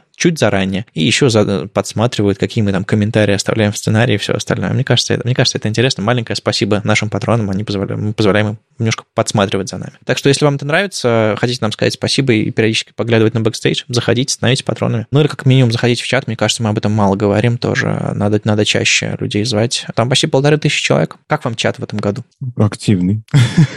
На самом деле, знаешь, что мне понравилось? Мы, по первости, долго пытались выстроить ну, как это, правило сообщества, как-то сделать такое нетоксичное. Мы сами иногда, черт побери, срывались. Объективно, я там себя не всегда хорошо вел, и меня стоило там замьютить. Вадим тоже иногда нет-нет, да и да-да. Да, было дело. Все-таки мы тоже люди эмоциональные, но мне нравится, какая атмосфера все-таки в чатике есть. А, люди там с разными мнениями, с разной степенью токсичности, с разной степенью доброты а, друг с другом общаются, и я понимаю, что за этим даже иногда и следить не надо. Ну, то есть, э, и мне нравятся дискуссии, которые развиваются, мне нравится, что приходят авторы статей, мне нравится, что там Андрей периодически начинает набросы тоже веселые в глубину, и там прям целые холивары идут, э, причем неделями не утихают, потому что человек там на день отключился, а потом надо же все Андрею ответить. Вот. И я вижу, что иногда из этого что-то рождается интересное. То есть я вижу какие-то мнения появляются, я вижу авторов инструментов, которые после этих дискуссий такие, «М, кажется, можно что-то сделать. Ну, вообще для чата на полторы тысячи человек он не особо шумный, я бы сказал. То есть там... Выносимый, да? Все по делу. Ну, потому что я пытался зайти в чаты некоторых крупных подкастов. Я не понял, что там происходит и как это вообще можно читать. С какой скоростью там генерируются сообщения в час. Мы как это вот это все удается удерживать э, в рамках нашей тематики. И, и это самое классное. А, ну, мы, мне кажется, мы как э, подкаст, как ведущие просто задаем ритм, тему, направление и э, рамки того, как мы сами общаемся. И э, это, понятным делом, переносится на, на, на чат. Плюс, ну, конечно же, мы модерируем. Я нескольким десяткам людей в этом году заходил в личку и говорил, слушай, полегче, пожалуйста. У нас тут такое не принято, тут нельзя, мы, естественно, и баним людей, и все такое. То есть мы, понятное дело, пытаемся делать место комфортным для нас, для сообщества, и мне кажется, нам плюс-минус получается. Если вдруг вы чувствуете, что что-то мы делаем не так, напишите нам в личку, но мне кажется, что это первый и единственный чат, в котором я сижу в Телеграме, массовый чат, где, ну, больше, чем там 3, 4, 5 человек, а, и мне там, в принципе, комфортно. Мы создали какое-то комфортное местечко для нас. А,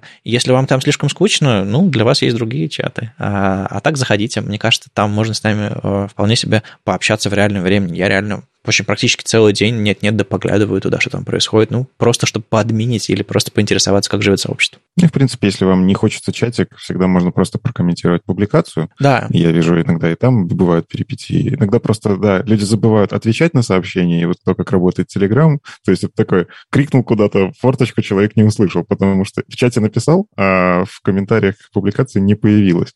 Но в целом вот в этих комментариях тоже можно вести какую-то дискуссию, если вы не хотите слушать про все остальное. Ну вот это особенность Телеграма, что люди в чате не понимают, что это дискуссия под новостью, они перемешиваются, и что человек не из чата, но он здесь вот что-то написал, она немножко неудобная. Ну, вот помните, были форумы, завел ветку и обсуждаешь себе там топик по ХПББ. А, а помнишь, было Фидо, ты вечером письмо написал, а утром скачал ответ, а следующим вечером написал свой ответ. А помните голубиную почту? Андрей, не все такие старые, как ты. Я не помню Фидо, извините. Я поздний. Я поздний в интернете. Давайте, может, мы чуть-чуть пару слов скажем про нас самих, что ли. А что у нас поменялось? Что, что интересно? Вот Андрей классный пост закинул сегодня утром про, про итоги года свои. Блок на реакте у тебя. Это Notion. Это блок на реакте, извини. Я сапожник без сапог. У меня до сих пор нету никакого сайтика, куда бы это все нормально написать. Фронтендер без фронта, да. Я забыл это написать в планы на следующий год. Да. Надо дописать. Типа завести Делать свой бложек, сайтик. Который не, да. на, который не на клиенте рендерит блог, да? Как минимум. Как минимум он не расположен на чужой площадке, которая, я не знаю, завтра отключится. И, да. и где мои тексты? И начнет платить деньги, просить деньги с твоих читателей, как сделал Medium Да, это было странно. Это было странно. Ну, а можешь в двух словах, что там, что там у тебя произошло по мотивам этого поста? Самые хайлайты какие-то?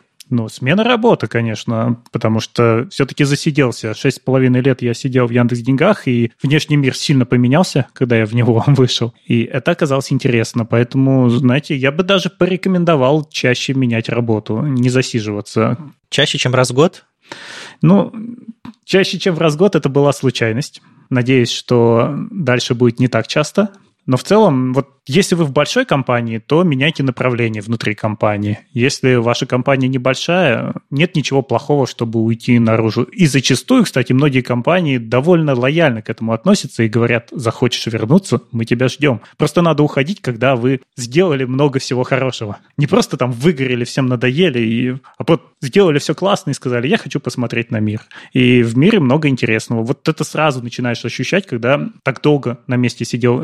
Конференции этого не дают. Не знаю почему. Именно вот когда ты погружаешься в проекты с другими людьми, с другими подходами, ты понимаешь, э, сколько ты ошибался, например, когда топил за какой-то подход только потому, что ты к нему настолько привык. Вот это, наверное, самое, самое главное. Ну и с видео я про это написал, что совершенно нету сейчас сил времени на выпуск каких-то собственных проектов и не знаю, что с этим делать. Может быть, в следующем году как-то буду это оптимизировать для того, чтобы что-то делать. Но мне не нравится с видео проблема, что я очень быстро начинаю понимать, что в том, чем-то ошибся, что-то показал неправильно. Я не могу зайти в видео его подредактировать. Я не могу зайти на YouTube и залить туда новое видео с исправлением. С текстом это можно сделать, а с видео нет. И вот меня прямо это очень сильно расстраивает. Не знаю, мне кажется, надо себе сказать, типа, я сегодня час стримлю на Твиче, а, меня не интересуют люди в комментах, я иногда туда поглядываю, я просто сажусь и делаю а, что-нибудь и комментирую это. Ну, или на Ютубе, где угодно. И при, привыкнуть к какой-то регулярности, и тогда ты будешь проще к этому всему относиться, а в комментариях уже можно будет в закрепленном комментарии, как делают всякие YouTube-блогеры, написать, типа, окей, вот в этом месте я ошибся, нужно было сделать так, вот так, вот так, а, не знаю, глядя на комментарии прямо во время записи, тебя люди поправят, скажем так. Ну, в общем, есть, есть варианты, мне кажется, к этому нужно относиться проще, я сам пытаюсь к этому это все делать.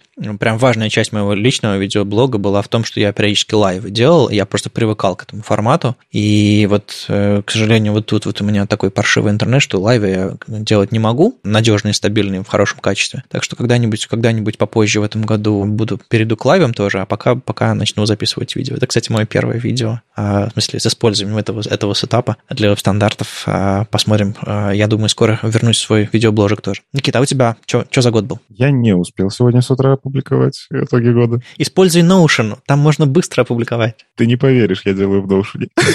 У меня тоже будет там. Бложек на реакции номер два. Да, но знаешь просто, что я внезапно нашел публикацию свою, она у меня лежит на GitHub, кстати. Я внезапно просто свои репозитории посмотрел и нашел итоги года за 2013 год. Я еще тогда студентом был. Oh. И меня так накрыло ностальгией, что я решил сделать подробные итоги года. И поэтому и не успел. Ну, то есть у меня не получилось коротко. Я действительно хочу какие-то моменты этого года запомнить. Это как важная такая рефлексия, в том числе как дневник такой. То есть мне потом, через 8 лет опять перепрочитать это все, это будет очень интересно, такой какой-то такой ностальгии приятный. Потому что вот заметка 2013 года она просто, ты читаешь такой, божечки, я таким был. Вот. Ну, из того, что вот прям выделить можно, как бы, кто захочет, почитает у меня в Notion. я в ТТП публикую там подробно. Мы в шоу-ноуты ссылку добавим и на Андрея, и на твой. Хорошо. Я стал GDE в этом году. А, это прикольная такая ачивка. Это Google Developer Expert. Я думаю, многие еще все еще не знают, что это такое. Да, хотя у нас, кстати, было уже несколько выпусков подкаста тоже с GDE. И, ну, спасибо Вадиму, который меня порекомендовал в эту программу. Причем два раза. Первый раз меня просто не смогли взять, потому что программу а, прикрыли в тот момент, и в целом там веб-направление прикрывалось. А в этом году вот как-то лавочка немножечко приоткрылась такое, и я такой, оп, здравствуйте, и я теперь тоже GDE. Это прикольная инициатива, мне она как бы приносит пользу. Ну, опять же, мы про это уже рассказывали. Отмотайте на выпуск, где там у нас был лайв с Сашей, где был выпуск с Юлией Миоценой и Аленой Батицкой, да. Ну, то есть там более подробно и более интересно. Вернулся офлайн, мою жизнь. Я очень активно в этом году ездил. Я понимаю все вот эти риски, поэтому маска, ПЦР, вакцинация — это все важно. А, ну и я старался, вот как бы соблюдая вот эти все правила безопасности, кататься по конференциям. Причем я очень сильно полюбил региональные конференции. Москва, Петербург, да, делают классные шоу, умеют делать продакшн обалденный, потому что у них есть большой опыт. Но когда ты приезжаешь на что-то региональное, ты понимаешь, что там нужно, чтобы это появлялось. Это вдохновляет людей в регионах, в том числе приходить в IT. Вот эта децентрализация IT, на мой взгляд, это очень важно. Когда все сосредоточено в двух городах, ну, типа, ну, такое. Поэтому я искренне рад, что офлайн возвращается местами. Где-то там, конечно, организаторы, я понимаю, что они там волосы сервали, когда мы уже обновили, все, сайт есть, уже дата есть, и тогда локдаун, мы не можем ничего провести. А, это дико стрессово, поэтому организаторы вам удержки, вы большие молодцы, что пытаетесь, и молодцы, что заботитесь о своих э, посетителях и не делаете в любой ценой, надо провести. И да, я вот э, в несколько городов, я был в Ростове, а, собственно, Вадим тоже там был, в Самаре, а, Салихарде. Вот Салихард вообще сердечко прям до сих пор под впечатлениями, очень теплое внезапно. При температуре минус 43 градуса под Цельсию это оказался один из самых теплых городов.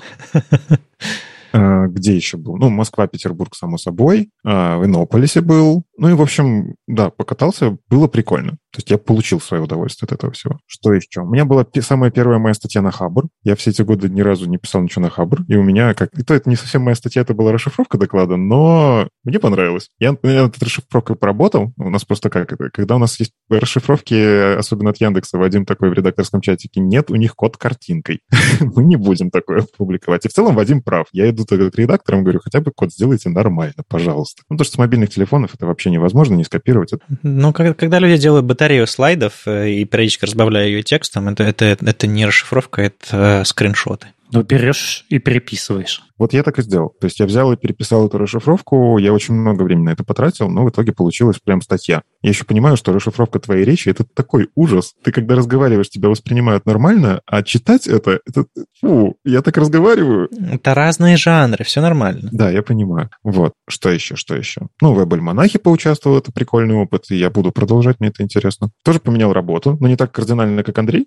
Андрей просто так еще и два раза, а у меня получилось, что я внутри Яндекса. Я три года отработал в Яндекс.Поиске, а, как это приходил разработчиком, постепенно там становился техлидом, тимлидом, и ну, как опыт какой-то получил, но я понял, что важно посмотреть в окрестности. Ну, точнее, за окрестностью, что происходит. Да, в Яндекс Поиске классно. Я считаю это офигенным опытом в моей жизни. Я безумно люблю тех ребят, с которыми я работал. Это очень крутая команда. А, со многими спорили, со многими внедряли крутые штуки, но нужно посмотреть, что снаружи. И я, на самом деле, кайфанул пару месяцев назад, когда перешел в HR-тех Яндекса. Абсолютно другие процессы, абсолютно другой мир, и у тебя сознание такое, вау, я все эти три года думал, что везде так.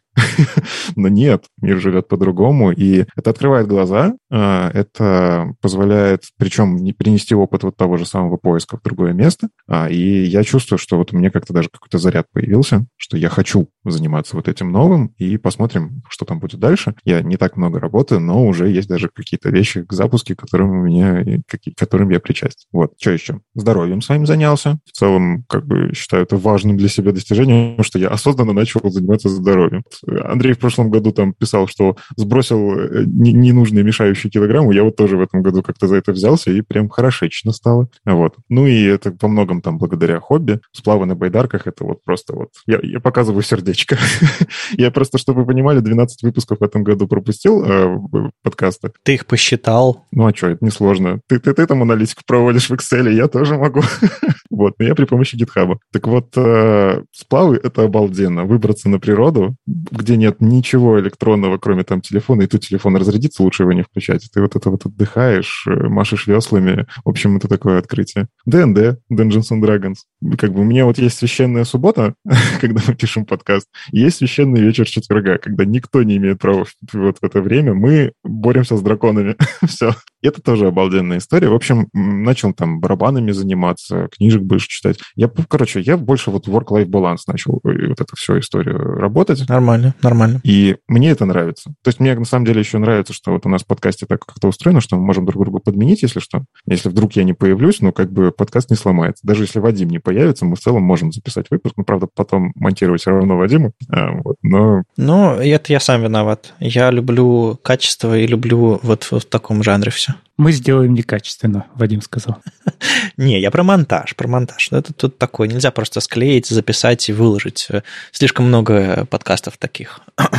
да, мы другие немножко. А у тебя что, лягушка-путешественница? Э, да, лягух-путешественник. Я в этом году, в начале этого года тоже сменил работу. С 1 января я всем сказал, что я сам по себе, и стал э, сам по себе. Ну, на самом деле нет. Э, Еще с конца прошлого года я устроился в, в, в команду прекрасных людей, в проект под названием Дока. Ее, собственно, в октябре мы запустились. То есть я целый год, по сути, э, руководил командой, э, делал open source проект, готовился к тому, чтобы его запустить, и это был очень крутой опыт. Прям, ну, много всего, прям сложного. То есть я когда-то давным-давно руководил командами из двух людей, из трех людей, там, максимум четырех, но это было очень давно, в мои верстальщические времена, по сути, я был, не знаю, старшим разработчиком в, какой-то, в каком-то коллективе. А в этом году я как раз э, впервые поработал как тимлид, проект какой-то менеджер, что ли, там бюджеты, команда, найм, какие-то планы, еще что-то такое. Это все было дико сложно, дико интересно. И, в общем, да. Плюс где-то с лета, середины лета начал активно заниматься переездом решились, и вот, э, вот переехали. А, я с 1 декабря в Берлине, я здесь 3 января выхожу на работу full time, и это вот снова, снова очередная, очередная большая перемена.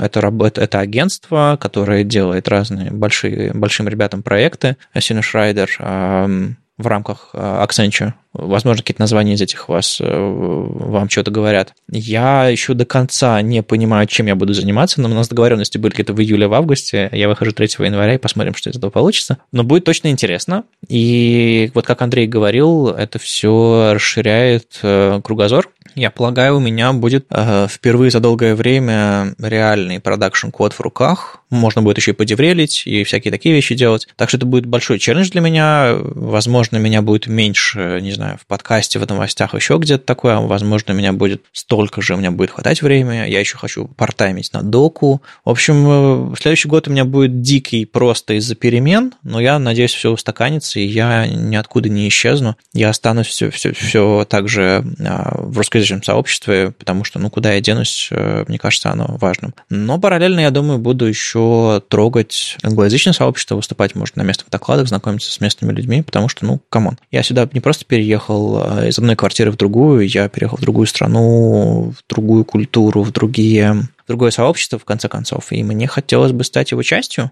А, возможно, когда-нибудь я полностью мигрирую и как бы попрощаюсь и буду периодически приезжать, как, не знаю, какой-нибудь почетный э, сторожил э, в русско... на русскоязычной конференции, а может быть, получится остаться полноценно. Я не знаю, что из этого получится, но вы чувствуете масштаб перемен, они, кажется, очень интересные, как минимум. Не хотелось бы, чтобы ты из русского сообщества ушел. Ну, а мне кажется, это все поздновато. Поздновато пытаться откуда-то уйти. Плюс, э, ну, такая любовь, такое доверие. С ним, конечно, сложно расставаться. Тут меня никто не знает, ничего про меня не знает, поэтому нужно все доказывать с нуля. Это отдельная сложность. Но я думаю, я справлюсь. Зато можно сходить в магазин, не раздавая автографы на каждом шагу. Да, не, на, на самом деле я уже в кафе встречался с людьми, э, которые случайно туда заходили, говорил, о, привет, Вадим, в Берлине Берлине.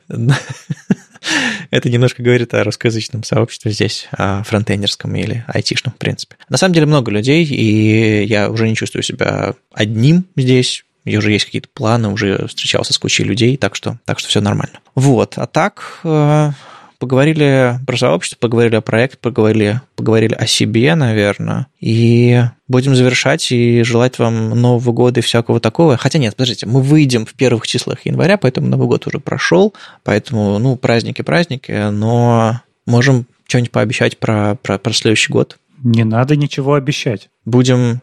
А, да, тогда не нужно ничего делать. Это здорово. Но мы уже немножко пообещали, что у нас будет, будет новая ведущая, а что мы, возможно, введем новых э, редакторов, которые будут нам новости писать. А, если вы прям горите-горите, все-таки пишите нам, вдруг мы найдем друг друга а, в этом смысле. Да. И что еще? Наверное, будем щупать видеоформаты чаще, просто потому что офлайны по тем или иным причинам у нас сейчас плохо удаются, и я еще далеко уехал. Как найду быстрый интернет дома? Это будет важно. Давайте поможем Вадиму найти быстрый интернет. Э, не, не надо, не надо им помогать. Я знаю, что с этим нужно сделать. Нужно найти хорошую квартиру с быстрым интернетом. Все. А, или заплатить много денег. Ладно, неважно. Давайте сделаем наше формальное прощание. И, как обычно, как мы говорим нашим гостям, а вот там, там где вот, а, вот это место, вы можете сказать что-нибудь, пожелание какое-нибудь для сообщества. И только не говорите спасибо, что позвали. Говорим Никита, зажигай. С вами был 315-й новогодний выпуск веб-стандартов и его постоянные ведущие. Доброжелюбный бородач Никита Дубко мифический фуллстек Андрей Мельхов и сам по себе Вадим Макеев. Слушайте нас в любом приложении для подкастов, на Ютубе, во Вконтакте. И не забывайте ставить оценки и писать отзывы. Это помогает нам продолжать. Приходите обсуждать этот выпуск в наш чат. А если вам нравится, что мы делаем, поддержите нас на Патреоне. Все ссылки в описании. Услышимся в этом году, на следующей неделе. Пока. Да, да, да. Мы никуда не деваемся. А, спасибо вам, что оставались с нами. Спасибо всем, кто нас поддерживает на Патреоне и просто а, тусит в чате. Мы это все делаем для вас, для нас, для всего сообщества. Всех вас очень любим. С прошедшим и скоро увидимся. Услышимся. Пока. Пока. Пока.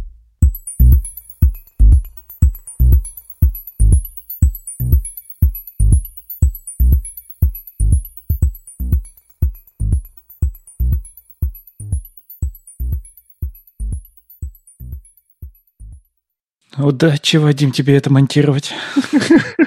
Удачи мне, Вадим, это монтировать. Ну, тебе же так. это нравится все равно, ну камон.